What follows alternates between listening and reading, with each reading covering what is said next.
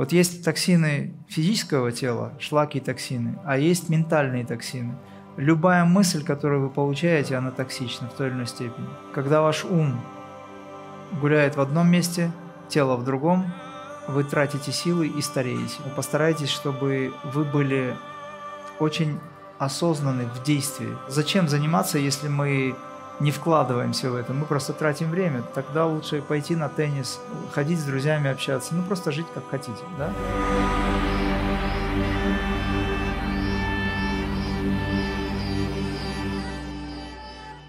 Добрый день, Имрам. Сегодня вопросов немного, но они важные. О правильном использовании четок, качествах личности и концентрации. Клади еще. Мастер, можно попросить вас зарядить четки? Вы думаете, я их отдам обратно, что ли?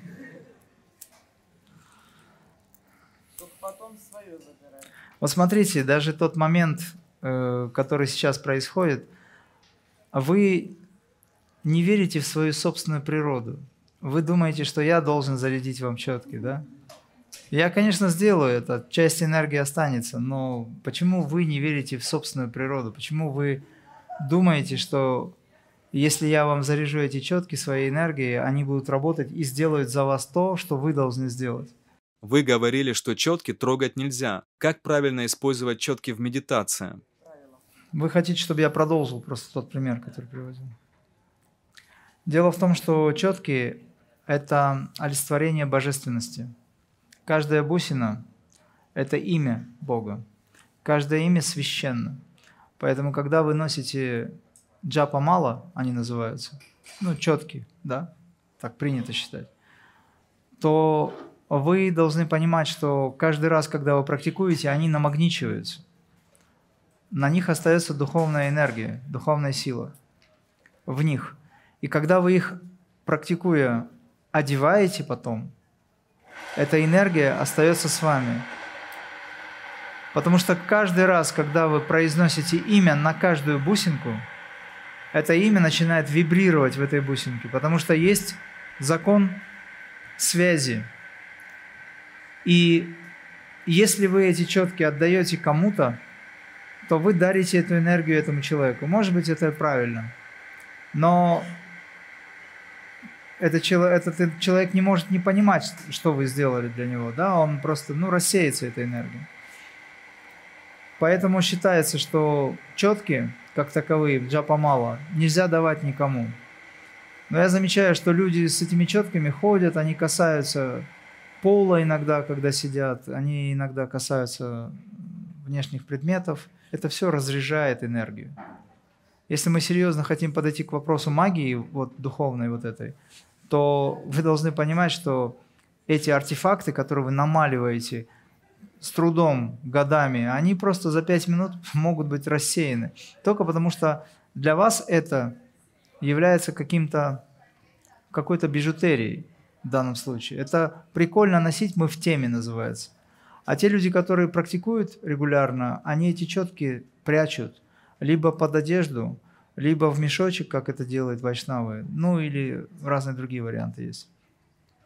Или они их вообще не вытаскивают, только дома с ними работают, а в мир выходят без них. Если у вас нет такой концепции, тогда вы можете брать любые четки, как вот эти, например. Из них можно сделать, намолить так, что они будут вибрировать и даже исцелять будут, если надо. Но вам это по большому счету сейчас не нужно. Вам четки нужны для того, чтобы считать количество дыханий. Еще раз, если вы хотите их использовать для джапа медитации, к примеру, да, то тогда надо, чтобы они были только вашими. Нельзя их кому-то отдавать. Нельзя ими кого-то касаться. Нельзя ими делать так, чтобы они просто пачкались у вас. Потому что мы на полу... Отношения. По большому счету, для Бога это не важно. Но это важно для вас, потому что это ваше отношение. Когда вы ногами ходите по коврику, на котором только что молились, это ваше отношение к Богу через этот коврик, через это место. Ну, понимаете, о чем я говорю, да? Это сонастроенность, это правильное отношение. Обратите внимание, может, вы видели, когда дзенский монах перед тем, как сесть в медитацию, сколько правильных плавных движений делается, с какой концентрацией кладутся тапочки перед молитвенным, э, значит, перед посадкой, перед алтарем или стеной, на которую он смотрит, как он складывает одежду. Каждое действие совершенно отточено. Складывает, не просто швырнул туда-сюда, это расхлябанность. Это значит, что внутри нас нет организованности. Когда мы видим, что человек убирает со стола вот так, вот так, и все разливается, все у него крошки падают и так далее, это говорит о том, что у него в голове хаос. Ему надо начать работать над собой. Есть люди, которые, допустим, там вроде что-то хотят сделать, обязательно что-нибудь разобьют, обязательно что-нибудь разольют. У меня товарищ такой был, я ему говорю, Ахмед, я ему говорю, пожалуйста, ничего не трогай, я сам все сделаю. Он говорит, да нет, все нормально. И все это на тебе, на, на полу, везде все. То есть собрал, убрал со стола называется. Все валяется, все разлито и так далее. А он просто грубый. Он просто не понимает, что делает. Но ему кажется, что это нормально. Поэтому, а представьте себе, если мы берем, от, говорим о тонких вещах, которые связаны с вашей Вселенной, и вот такой жест во Вселенной, это значит ее там вообще не свергнуть. То есть процессы глобальные могут точно так же выглядеть, как и вот эти. Понимаете, о чем я говорю? Это внутреннее состояние, поэтому постарайтесь, когда вы практикуете, не делать лишних движений, не делать лишних движений языком тоже. Я помню, когда я две практики сказал, сейчас я вам рекомендую не разговаривать. Мне тут подходит и говорят, давайте мауну делать, давайте молчать будем. Я попросил просто 20-30 минут не разговаривать после практики. И что вы думаете?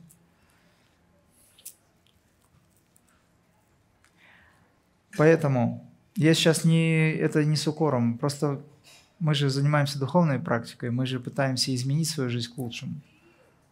Поэтому постарайтесь, чтобы вы были очень осознаны в действии. Вот как японская женщина перед чайной церемонией. Каждый шаг отчетливо она садится. Казалось бы, ну что там, залез, открой дверь, залез, вылези. Там они наклоняются, заходят в комнату. Она садится, посидит секунду, разворачивается, кладет руки, разворачивается, открывает двери, делает шаг, разворачивается, закрывает двери, разворачивается, встает, поворачивается и идет. Представляете, сколько всего? Это все практика когда вы в сознательности, в действии, эти действия питают. Когда ваш ум гуляет в одном месте, тело в другом, вы тратите силы и стареете. К сожалению, это так. Более того, каждая мысль токсична. Мысли, они токсичны по природе. Вот есть токсины физического тела, шлаки и токсины, а есть ментальные токсины. Любая мысль, которую вы получаете, она токсична в той или иной степени. Есть очень токсичные мысли, это грязные мысли. А есть просто мысли, которые токсичны, но они в меньшей степени а, зловонны, нежели те, которые вначале я сказал. Но все равно они вредны. Хотя бы потому, что они уже в прошлом. Любая мысль, она в прошлом. И получается, что если продукт простоял сутки, он уже тома, томасичный продукт, правильно? переночевавшая пища несет в себе энергию какую-то. Это тамасичная энергия. Переночевавшая пища, она вредна. Считается в аюрведе, ну, Хадижа об этом будет говорить, наверное, еще, считается, что пища должна быть свежеприготовленная. А вот переночевавшая пища – это уже тамас. Переночевавшая мысль, грубо говоря, из прошлого, которая какое-то время, у мысли все быстро происходит – на секунду, на две, которые с опозданием, она уже томасична, поэтому она токсична. Даже если она какая-то очень там важная для вас. Все равно из прошлого. Мысли, которые механически в голове возникают, они уносят энергию, жизненную силу и отравляют мозг. Это сказано учеными на сегодняшний день, прогрессивными учеными. Это не только мое мнение. Поэтому Гуракнат задал вопрос о том, как не думать, о том, что нужно не думать. Как не думать о том, чтобы не думать. Вы уже это все знаете. Если человек дарит свои намоленные четки, можно ли их использовать? С момента, как ты взяла четки в руки, допустим, да, Они могут, вот смотрите, вы их покупаете, их же руками там 10-20 человек трогали, уже совершенно разных, которым не нужны четки, нужны деньги, они же их продают. Но это материал, камень, либо дерево и так далее. Вы их купили, неважно у кого. На них есть энергия сейчас. Они в себе содержат информацию тех людей, которые вытачивали эти камешки и так далее. Может, эти люди пьют, может быть, там сквернословит, это неважно. Эта информация здесь есть. Но когда вы начинаете с ними работать, вся эта информация, она же высокочастотная информация, когда, когда вы начинаете читать имя, ну или работать с ними, она вытесняет и очищает эти четки от прежних связей. Ты начинаешь с ними работать, что бы там ни было до этого, это уже не важно. Работая с ними, ты обретаешь силу, потому что ты практикуешь, они тебе помогают практиковать, и эта же сила их трансформирует и очищает. Но только после этого, как ты взяла и с ними стала работать, уже нежелательно их кому-то отдавать. Или если ты отдаешь, тогда уже ну, знай, что просто тебе надо будет снова начать.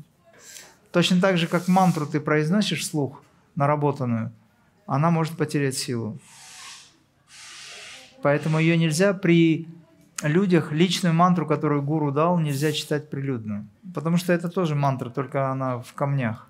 Здесь мантра присутствует на информационном уровне. Люди читают и так далее. Теперь как читать? По ведическим традициям знаете, как держать четки надо? Указательный палец не трогает.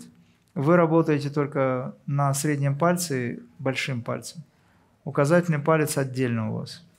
Это ведическая традиция. Ну, а все остальные делают вот так. Указательный плюс там большой.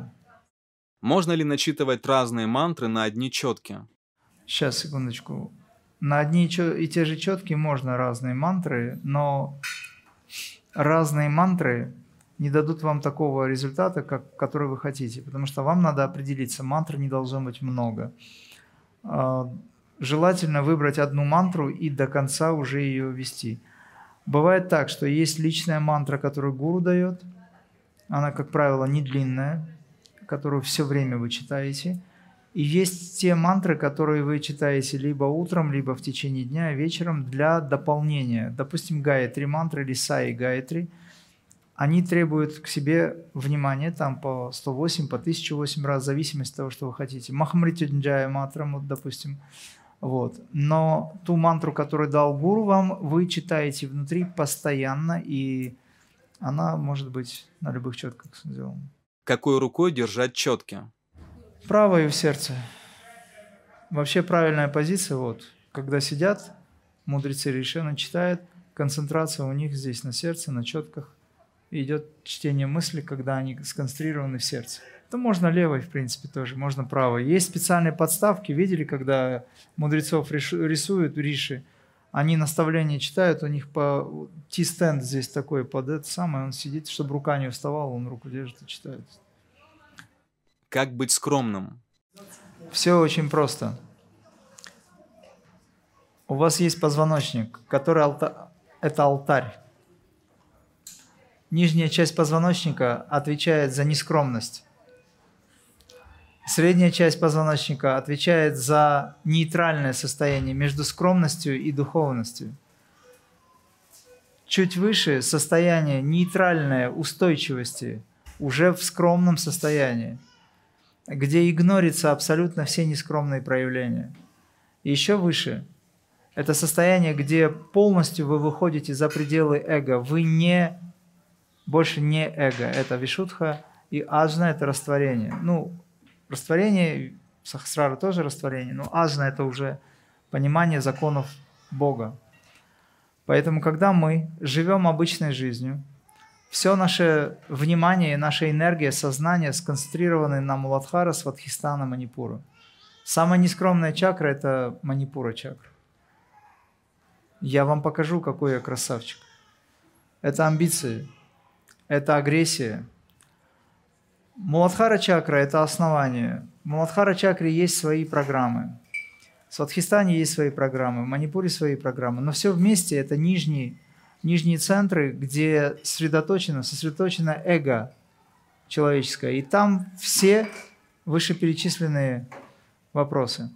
Когда мы концентрируем свое внимание здесь, осознавая высокий мир, осознавая высшую природу, мы позволяем энергии духа, трансцендентальной силы, нисходящим потоком опускаться сверху вниз. И она все нейтрализует. Без усилий человек становится скромным, становится духовным. Ему не надо говорить о том, что он честный, потому что он становится честным. Это изнутри происходит. Как рыба, плавающая в воде, не знает, что такое вода. Помнишь? Вот. Рыба просто это ее природа. Это тоже ваша природа. Вам не надо будет, а, скажем, создавать условия, при которых вы специально будете честными. Просто такой. И все. Почему? Потому что если вы концентрируетесь в нижней части и начинаете прокачивать свою кундалини, как это делается во многих школах, тогда будьте добры, научитесь быть готовыми к тому, что в этой Муладхаре, в этой Сватхистане все качества этих чакр, а там огромное количество всего в перемешку, они начнут сейчас себя проявлять. И как все тараканы в рассыпную, а каждый таракан подобен ядерному взрыву, вам надо будет успевать ловить их за хвост или за ноги, потому что они будут разбегаться с большой скоростью, и это все ваше психоэмоциональное состояние. И тогда начинается фейерверк, э, так называемый, связанный с неадекватными реакциями в обществе. Тут же приезжает неотложка, смирительная рубашка и до свидания. Ну, потому что человек себя ведет странным образом в обществе. Почему? Потому что он сидит, дергает свою кундалини, искусственно не готовым будучи пробивает – оно начинает выстреливать, и все, там уже безудержно все это. А мастер, он, может быть, это прошел, его мастер контролировал его кундалини, и этот мастер должен контролировать кундалини, которая пробуждается у его ученика. Но учеников много, а мастер где-нибудь в Индии, а у ученика кундалини пробуждается где-нибудь там в Подмосковье, образно говоря. И попробуй этот момент проконтролируй. Это все разговоры, когда такие, такого рода системы приводят к хорошим реализациям. Это все просто мечты, идеи. Поэтому Шри Аурабинда в свое время сказал, супраментальное самым главным является. Вот Бабаджи дал крия-йогу. Почему? Потому что нисходящим потоком высокой духовной силы, которая сама все контролирует, мы можем, привнося эту энергию духа, позволив этому случиться – трансформировать эти чакры. Это принцип вымывания негатива позитивного. Бутылка, как наливается вода? Она наливается сверху. Мы не наливаем в сосуд воду снизу, она сверху наливается. Когда она опускается вниз, там та грязная вода в Муладхара, Сватхистане, ну вот столько грязной воды, как раз на три чакры снизу в бутылке. Мощным потоком эта вода льется. Путем вымывания она выливается, переполняется, выливается, выливается – конечном итоге останется только чистое. Все, вы реализованы в этом смысле. Принцип вымывания бочки. Поэтому не переживайте. Не беспокойтесь об этом. Просто спокойно занимайтесь. Устали, отдохните. Если мысли назойливые есть, вы знаете, что делать. Если не получается, ну, ум устает иногда. Тогда просто выйдите из состояния, походите немножечко, подышите, потом сядьте снова если есть время. Нет, значит, чуть попозже. Очень часто бывает, что человеку трудно сконцентрироваться только по той причине, что пространство, где он находится, оно не располагает к практике. Ну, так получается, что есть еще зависимость от этого всего. Поэтому у вас должно быть, ну, или необходимо, пусть будет так, найти какой-нибудь уголок, куда не ступала нога человека. Вы когда практикуете, я замечаю, например, некоторые занимаются дома, сидят на ковре, у них там коврик. Потом они выходят, там какая-то суета начинается, позвонили, то все, он потом по этими ногами, уже будучи в состоянии совершенно социальном, в хаосе, иногда даже одевая кроссовки, например, ему надо зайти что-то взять, он по этому же коврику пошел, что-то там взял, ушел, коврик валяется в одной стороне, потом кроссовки в другой, грубо говоря, это хаос. Вот это все неприемлемо, потому что это священное место. Этот уголок маленький, это, ваш, это ваше священное место. Вы видели, что я хоть раз коврик оставил нетронутым после практики? Видели, я его сворачиваю так, как будто я самое бережное для меня. Это я вам показываю. По большому счету я от коврика не зависим. Но то место, в котором вы практикуете, оно должно бережно охраняться. Есть такая возможность, есть. Как относиться к мыслям, которые вторгаются и мешают концентрации? Мы осознанно наблюдаем это? То, что ты рассказал, я понял из этого следующее, что ты хочешь сохранить концентрацию, ты хочешь, чтобы практика была успешна. Это ну, важный вопрос. Но при этом ты чувствуешь, что теряется сила.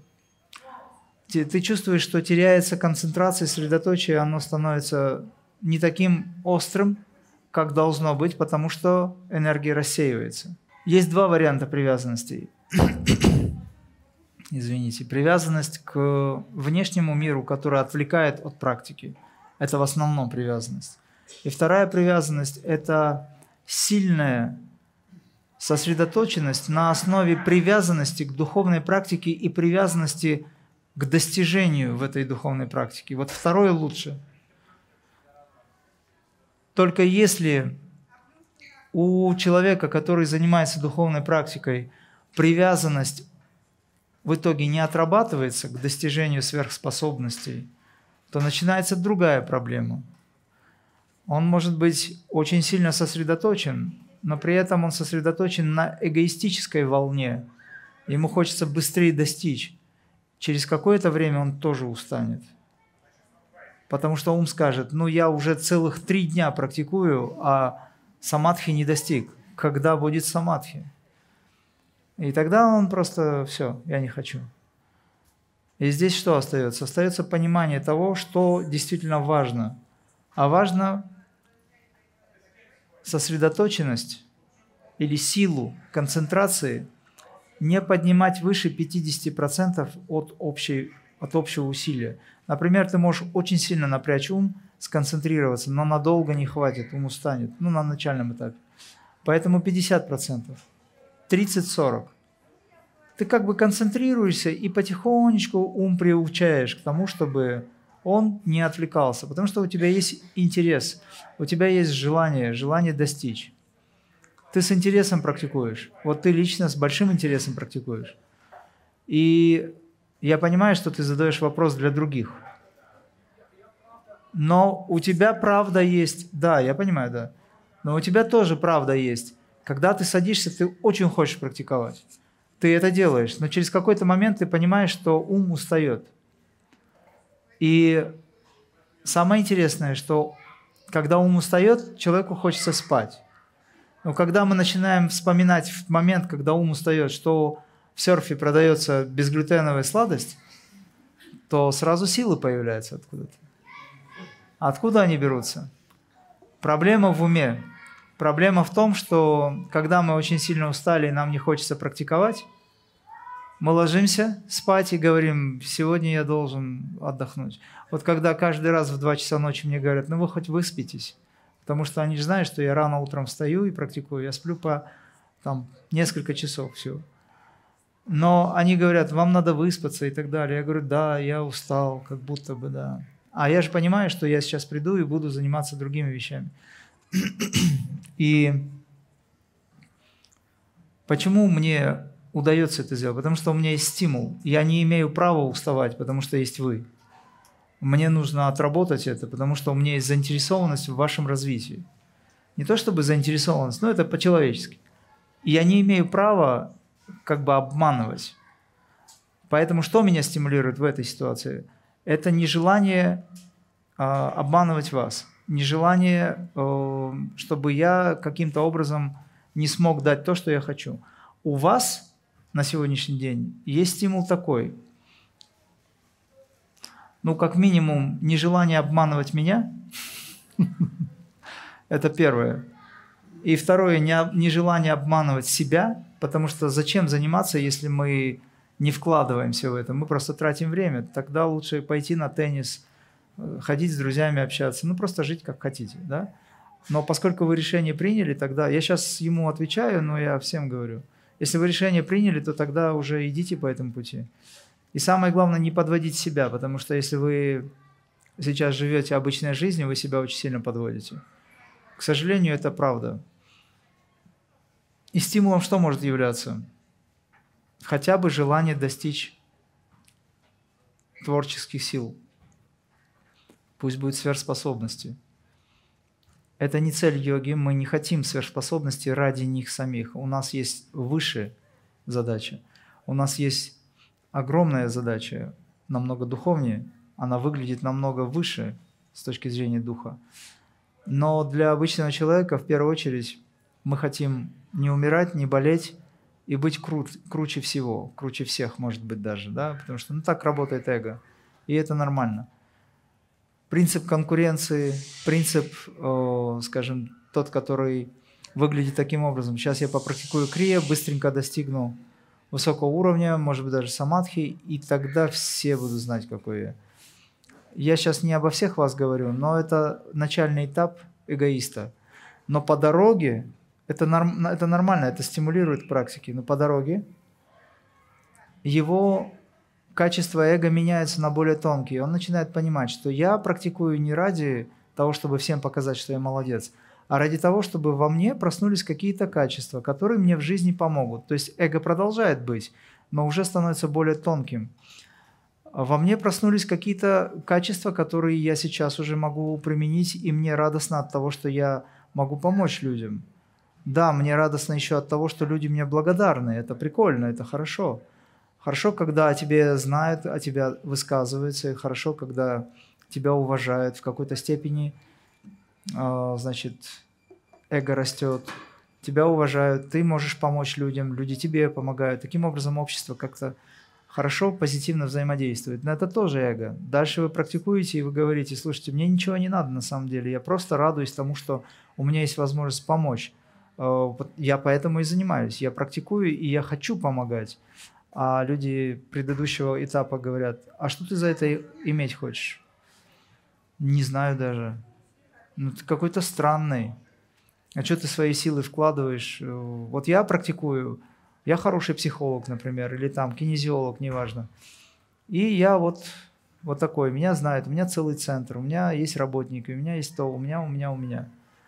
А этот на этап выше, который он говорит, ну, это хорошо, молодец, но я это все прошел уже. И мне как бы это не нужно.